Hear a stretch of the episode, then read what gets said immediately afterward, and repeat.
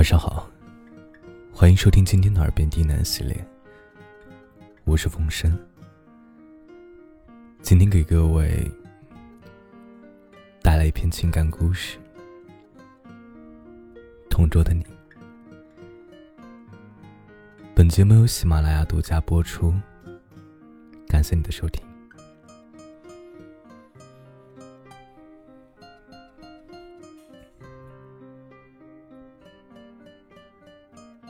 最近忽然很想你。高中毕业后，再未相见，到现在竟然也有四年了。我们能做同桌，也是机缘巧合。刚入学的时候，班主任老袁把我和光哥分在一桌。第一天只觉得，光哥这人。非我等凡人能比，我们绝对是两个世界的人，无法交流。一天下来，实在很郁闷。也许光哥比我还要郁闷。第二天，他默默的回到原来的位置，选择蜗居在自己的小世界里。于是，我身边的位置空了出来。老袁想要易坐过来，易不想离开自由自在的最后一排，拒绝了老袁的安排。这才轮到了你。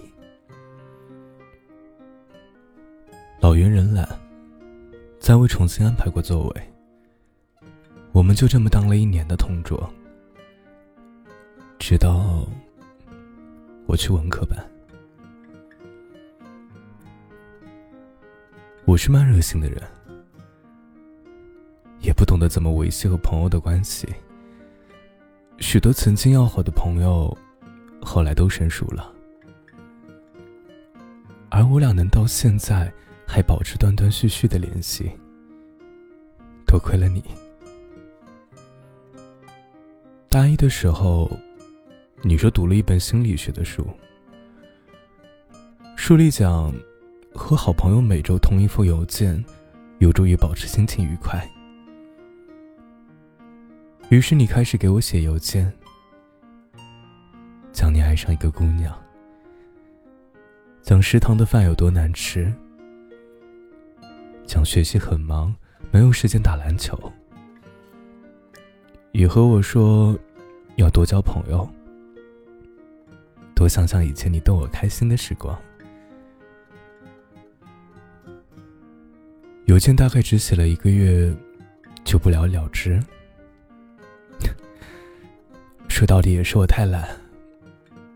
现在想想，不免觉得有些遗憾。如果我坚持每周给你一封邮件，那四年下来，我也该在你大学岁月中扮演过一个重要角色吧。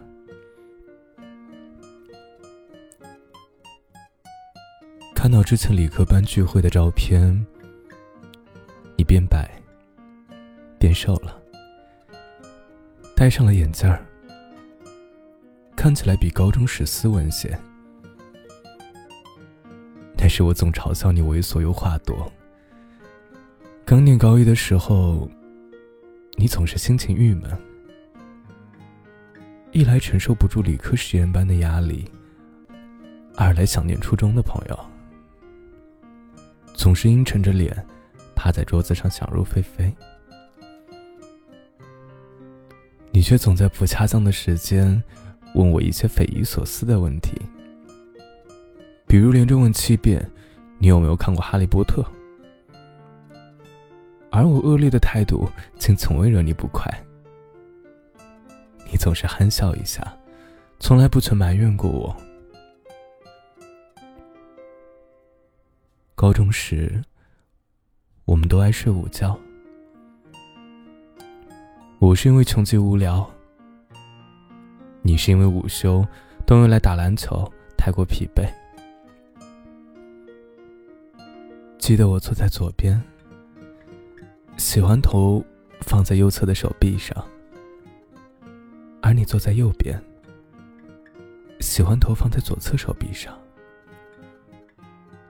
别人看来就像是背靠着背，无比暧昧，引来不少打趣和玩笑。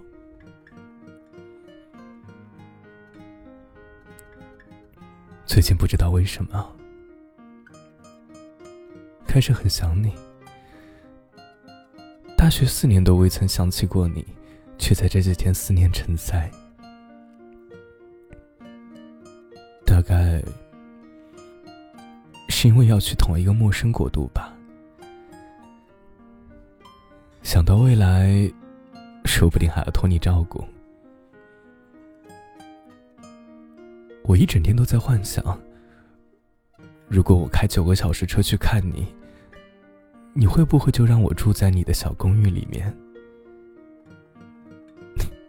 那样，我必定会每天满怀欣喜的去旁边的超市，买上新鲜食材，竭尽想象力为你奉上美味的晚餐和甜点。看你脸上心满意足的表情。和眼底希望我留下的一抹小温柔，也许还会有傍晚时分，坐在窗边，你耐心的跟我讲一道统计学题，却又轻轻用圆珠笔擦我的头，说我太笨。再或许，是一同坐在你学校的草地上。看飞鸟穿过落日余晖，然后吹着翻山越岭的牛，对未来无限期盼。就这样平平淡淡的过上一周，你拖着我的拉杆箱，背着我的背包送我走，临走前给我一个结实的拥抱，我盼着下一次见面。我说我想做一个软妹子，这样就可以穿白浅蓝色的连衣裙，瘦瘦的腿露在外面，安静的走在你身边。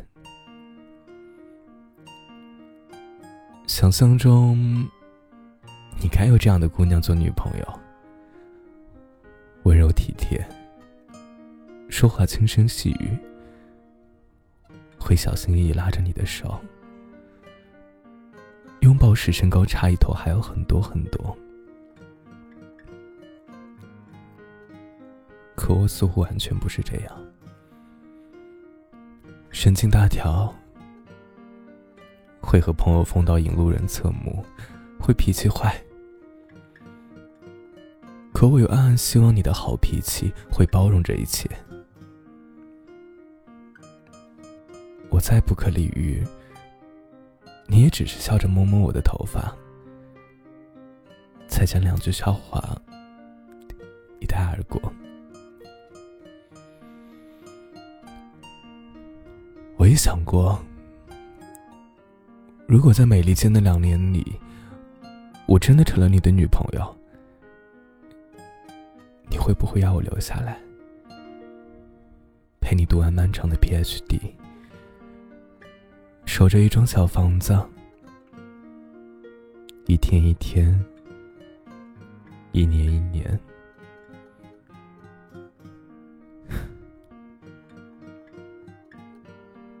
所有这些应该都不会实现吧？只希望圣诞节的时候可以见上一面。